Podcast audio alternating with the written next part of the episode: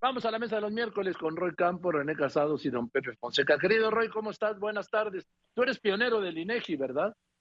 Oye, Joaquín, efectivamente, 40 años del INEGI, yo estuve ahí hace 40 años. 1983 se fundó con Pedro Aspe de presidente. Pedro Aspe el presidente, y el presidente era Miguel de la Madrid. Exactamente. Eh, bueno, iba iniciando, iba exacto, iba iniciando Miguel de la Madrid. Que 83, sí. Sí, exactamente. El 1 de diciembre del 82, en pleno desastre económico. Exactamente, y necesidad de un INEGI que diera estadísticas ciertas, ¿no? O sea, creo que es una gran institución. Pues felicidades, Roy. René, ¿cómo estás? Buenas tardes. ¿Qué tal, mi estimado Joaquín? Buenas tardes, abrazo grande. Gracias, don Pepe, querido. Joaquín. Una provocación, buenas tardes. No, hombre, yo, ¿cómo crees? Mira, yo creo que así como el presidente López Obrador adelantó el proceso de sucesión en su partido, en Morena, así a un año y medio de las elecciones ha puesto en marcha y metió el acelerador a la campaña por la presidencia. Ese es el, resultado de las narrativas que estamos escuchando, los arcamos presidenciales. Al final de cuentas, todo esto intenta disimular el objetivo de los cambios a la ley electoral. Trata de disimular el objetivo fundamental. Es muy simple, Joaquín. En 2018, el presidente López Obrador usó el puente del sistema electoral para llegar a la presidencia de la República. Hoy, con los cambios a las leyes electorales, quiere quemar el puente del sistema electoral para que nadie más pueda cruzarlo. Nadie que no tenga el visto bueno del partido oficial. Ese es el objetivo. Y no importa cuántas flores y, de qué color y cuántos moños les ponga, le pongan en Palacio Nacional. Ese es el objetivo de los cambios electorales que andan promoviendo intensamente en toda la República. Roy.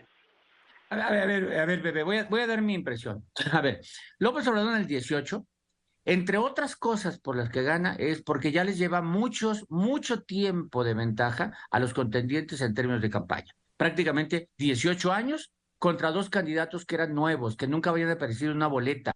Sexta apareció en una boleta de López Obrador, sin aparecer en boletas ni Anaya ni Mit. Eso le generó una ventaja, ¿no? Haber estado en campaña tanto tiempo, recorrido el país, crear redes. Bueno, aquí López Obrador desde el 21 le dice a sus tres corcholatas, váyanse adelante.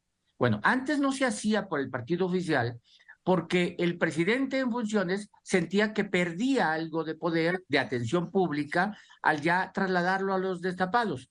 Bueno, aquí no, porque López Obrador es el gobierno de una persona, el partido de una persona, no siente que vaya a perder poder y entonces dice, tómenle ventaja a los adversarios. Y se le están tomando esa ventaja a los adversarios. Eso por un lado. Y por el otro lado, los cambios a la ley, más bien, el único objetivo que tienen, para mí el único es, permítanle al presidente hacer campaña. Es el importante. No lo estén molestando ni el INE ni el tribunal con que se metió a la elección, con que dijo que no hay que apoyar a tal, con que hay que seguir con tal proyecto no lo molesten, permítanle hacer campaña. Creo que es el único objetivo, porque la única ventaja que va a tener el, el candidato o candidata de Morena sobre el opositor es el vocero. Tiene, va a tener un gran vocero, que es el presidente. Y jefe de campaña, René. Sí, sí. Ese no lo molesten, eh, además de todas las ventajas que mencionó Roy, eh, y del poder que tiene del establecimiento social llamado Estado, la estructura de las fuentes de poder de la presidencia, más su capacidad como estratega en jefe, como mencionas, Joaquín, para hacer campaña, crean verdaderamente un gran Frankenstein contra el que tiene que luchar la oposición. Y, y daña, sin duda alguna, lo que ha mencionado Roy, pues algo fundamental contra lo que luchaban anteriormente las oposiciones y en primera persona el propio presidente, que es la equidad en la contienda. Lo cierto, Joaquín, es que eh, a la pregunta de cuál es la preocupación que domina el pensamiento del debate de la discusión pública política en nuestros días, es sin duda precisamente una de esas conjugado con la gran capacidad que tiene el presidente para impunemente eh, estar constantemente en sus dichos, en sus conductas, en sus decisiones y acciones, desde la simetría de la presidencia, de la presidencia, cargando contra la constitución, contra las leyes, contra las instituciones, eh, en este caso eh, el instituto. Se me atoró. Se atoró. A ver, te recupero, don Pepe. Mira, mira, yo, a ver, a ver, tres veces tampoco, tampoco nos engañemos, Roy. Usó el puente porque aprovechó una circunstancia. Porque si, digamos experiencia, oye, pues Cuauhtémoc también tenía experiencia a cuántas campañas fue como candidato. ¿Verdad? Ah, y, no. ganó ninguna. A ver, estuvo permanentemente en campaña, don Pepe. Pues, por supuesto, sí. Ahora, el, el cómo y cómo, e, eso es otra, es otra cosa, pero el hecho es que, pero el cambio es que no hay que ser ingenuos, Roy. Todas esas leyes que todavía no se terminan de aprobar en, la Cámara de Diputados, ¿eh? pero ya se aprobaron varias, alteran la estructura territorial del INE. Quitas al personal profesional que ha manejado las elecciones con tanta limpieza. Diga lo que diga el presidente, miente cuando dice que hay fraudes. Diga lo que diga, eso no es cierto. Entonces, va a alterar la estructura del personal de carrera del Instituto Nacional Electoral. Va a alterar eso, va a alterar, está, están con las leyes también que les van, y con redes de población que, que quieren meterle mano al padrón. No con fines electorales, por supuesto, nadie se puede imaginar que lo va a hacer la Secretaría de Gobernación con el eh, don Adán Augusto, el tabasqueño, le va a meter mano al va, va a ver el padrón para fines electorales. No, no, no, no, no. Con fines de cumplir con las leyes de población. Roy, eh, de eso se trata. Es cargar los dados. ¿Sabes por qué? Porque a pesar del discurso oficial, el presidente de México, después del sofocón que le dieron en las elecciones legislativas, ya no le tiene confianza al pueblo de México, a ese pueblo bueno y noble y tan politizado que dice que hay, a ese pueblo no le tiene confianza porque no le quiere dejar, como se la dejaron en 2018, que decidiera quién era el presidente. No quiere jugarse el futuro de su revolución de las conciencias, dejando al libre albedrío de los ciudadanos de México que decidan. A ver, pues yo sos, no, no, no sé, Roy, ¿tú qué opinas? Hay partes que, como siempre, estoy de acuerdo contigo, don Pepe, y otras que no es que estén en desacuerdo, es que no acabo de entender, Roy. E, exactamente, a ver, yo voy a parecer que estoy en la mañanera, porque es, no te voy a contradecir, Pepe, pero no estoy de acuerdo totalmente. O sea, es... ¿Sí tienes otros datos? No, no, es que no, no son mentiras, pero son exagerados. No, a ver, ah, Pepe. Claro, sí, sí, sí. ya sabes cómo somos en los medios, hombre. Oye, ya lo, ya lo he dicho aquí, el cambio de la ley electoral, la reforma y el plan B tenían como objetivo otorgar algunas ventajas, otorgar, sacar ventajas, eso es cierto. Es decir, no, sacar ventajas, ¿por qué? Por... Pero la principal que veo, la principal es la intervención, la intervención del presidente. Esa es la principal ventaja. Se ve eh, desde el cambio que da a la definición de propaganda gubernamental. Propaganda, o sea, el propaganda gubernamental ya no es eh, utilizar recursos públicos, sino solamente contratar con recursos públicos. Con lo cual, sacan a la mañanera del concepto de propaganda gubernamental. ¿No? Entonces, antes era para que no te metieras, era no puedes hacer propaganda de gobierno durante la campaña. Y propaganda de gobierno se definía como toda aquella que se hace con la utilización de recursos públicos. Pero cuando ya le cambias a que se hace contratada con recursos públicos, entonces ya permites que la mañanera sea un espacio de, propaganda sin ser considerada propaganda en términos electorales. Entonces yo creo que esa es la principal, porque todo ese cambio de estructura del INE, y está bien que se defiendan y que salgan y que van a salir por ahí el 26 de febrero un grupo de pueblo o el pueblo va a salir a decir hay que defender el voto. No, está bien que lo hagan, pero eso va a ser reglas para todos los contendientes. En cambio, la única gran ventaja es el vocero. Ese solamente lo va a tener un candidato. Y entonces ese es para mí el fondo del tema. Don Pepe, mira, pues ni modo que hiciera el presidente reformas electorales para que no le favorecieran. Mira, no, no, no, no el punto no es ese, mira. A ver, ¿cuándo tuvo la mayoría calificada? En el primer tramo, en los primeros en los primeros tres años de la, de la legislatura anterior. Tenía la mayoría calificada para hacer la reforma electoral, pero no vio la En la Cámara de, Diputados, en el Senado no, don Pepe. sí, pero, pero en el Senado se le hubiera sacado Monreal, por favor, sacó otras cosas. Bueno. Pero en cambio, Joaquín, ¿por qué, ¿por qué lo hizo? Porque en 2021 se dio cuenta de que, de que la ventaja que tenía no era Fíjate cómo después de las elecciones, después de junio de 2021, empezó a hablar de sus tres reformas, y entre ellas la reforma electoral, cuando ya no tenía mayoría calificada. Nada más le subrayo eso para que luego no digan que estoy inventando malas intenciones, ¿eh?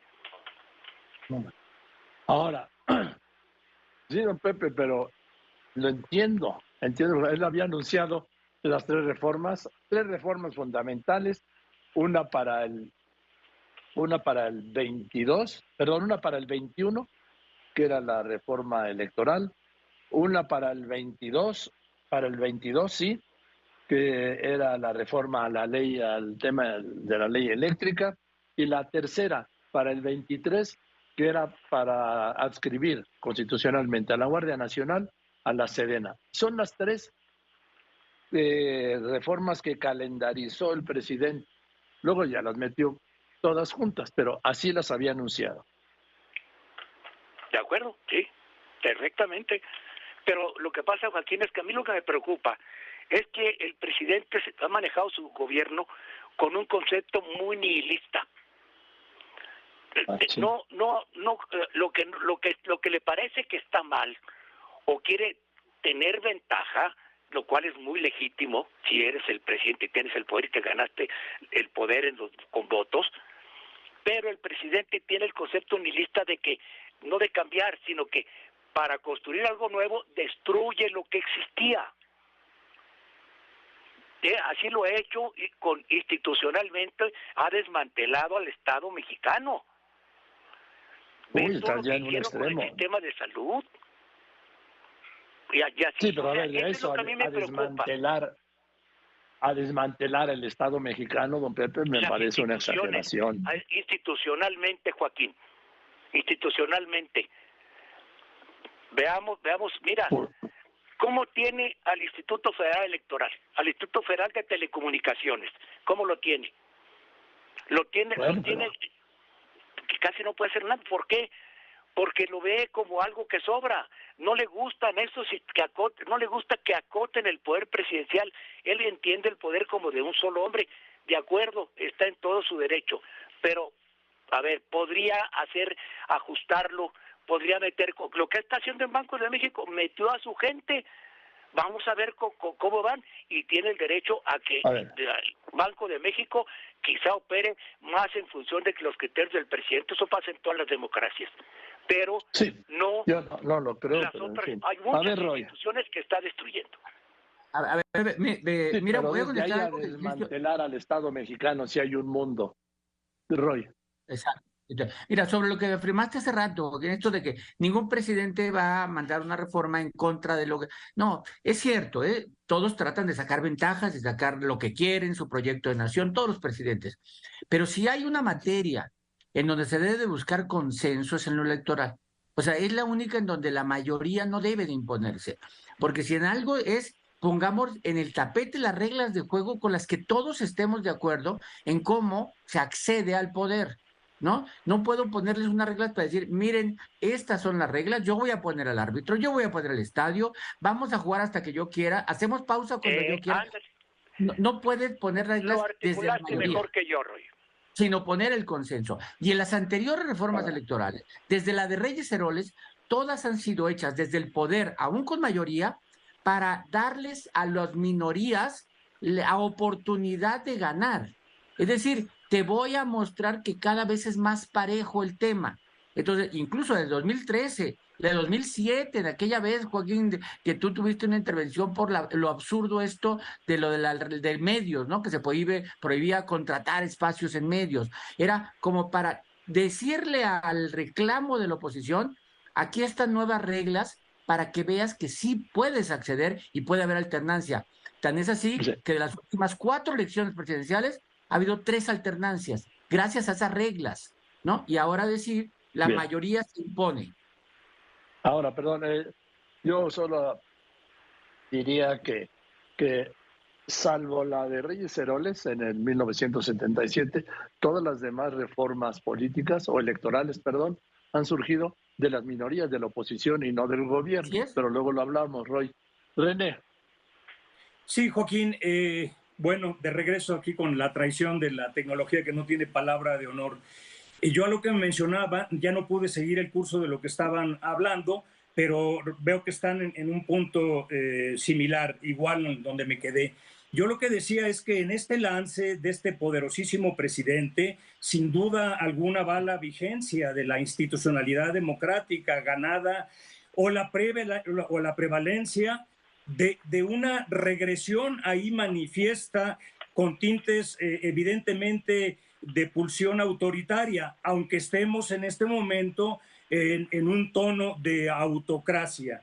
Y, y esto es contraproducente para la institucionalidad. El ataque, el embate directo con esta propuesta de la reforma constitucional que no pasó y luego el plan B, pues es sin duda alguna también de dinamitar, desarticular y poner un INE a modo, como hemos dicho en otras eh, ocasiones. Y si era devastadora la constitucional, sigue siendo absolutamente de poder eh, para dinamitar el, el plan B.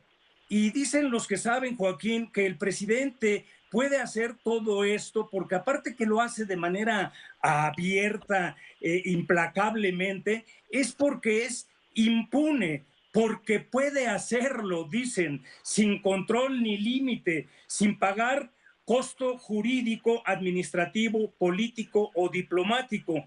Y porque también en ningún momento, como yo he mencionado en otras ocasiones, eh, eh, porque no requiere o no se refiere él, no se remite al autocontrol, a la templanza y a la responsabilidad política como jefe de Estado.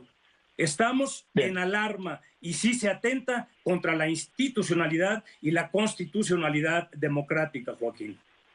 Bien, don Pepe, por favor. Mira, este, creo que al final de cuentas, creo que lo definió Roy muy bien.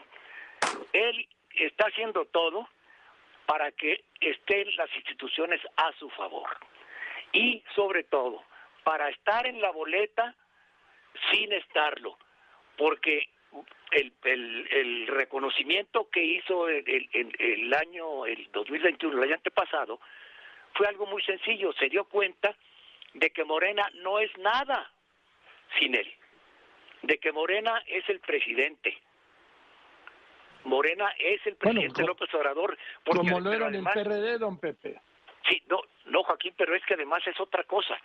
Es, esto es, es, aquí es de un solo hombre de un solo hombre y no va a soltar y, y sin él, sin él no existe estructura de Morena que se sostenga. Tú podías quitar al presidente.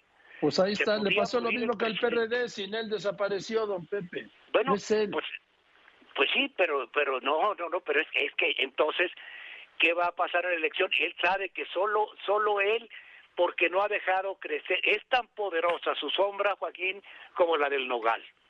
A su sombra no crece ninguna hierba. A ver, Joaquín, cambiando nuevamente al inicio de, la mesa, una felicitación al INEGI, 40 años, una gran institución profesional, necesaria. Eh, tenemos que entender la necesidad de tener esta institución. Sus nueve presidentes, sus nueve presidentes rápidamente, Pedro Aspe, Rogelio Montemayor, eh, Humberto Molina, Carlos Jarque, Toño Puig, eh, Gilberto Calvillo, después de Gilberto Calvillo, Eduardo Sojo, Julio Santaella, eh, Graciela Márquez ahora, se me va por ahí alguno, todos felicidades, eh, y a todo su personal que lo ha construido desde Aguascalientes en cada estado. De veras es una gran institución, un abrazo y espero que vivan muchos años más siendo así de profesionales. Gracias, Roy. Un abrazo hasta el miércoles. Rápidamente, René, una conclusión, por favor. Joaquín, eh, yo trataría de cerrar con mi opinión de que el presidente con sus declaraciones del día de hoy como continuación de su ofensiva donde usa el estratagema, su coartada principal de la teoría de la conspiración y de su victimización, está eh, en un punto de contradicción insalvable porque es este poderosísimo presidente que se llama a la victimización constante de, de, sus antagonistas o de sus villanos, evidentemente los conservadores eh, como él eh, menciona. El caso es que el poderoso presidente Andrés Manuel López Obrador continuará eh, con esta táctica por excelencia de, de la falsa narrativa, de la eterna victimización que tan buenos dividendos le ha dado en su comunicación política y en su propaganda. Es mero malabarismo, pero él sabe capitalizar para su proyecto, para su interés particular y para seguir solidificando su base electoral que tanto le importa. Te mando un fuerte abrazo, Joaquín, abrazo a todos y sobre todo a la audiencia. Gracias como siempre. Gracias. Gracias, René. Don Pepe.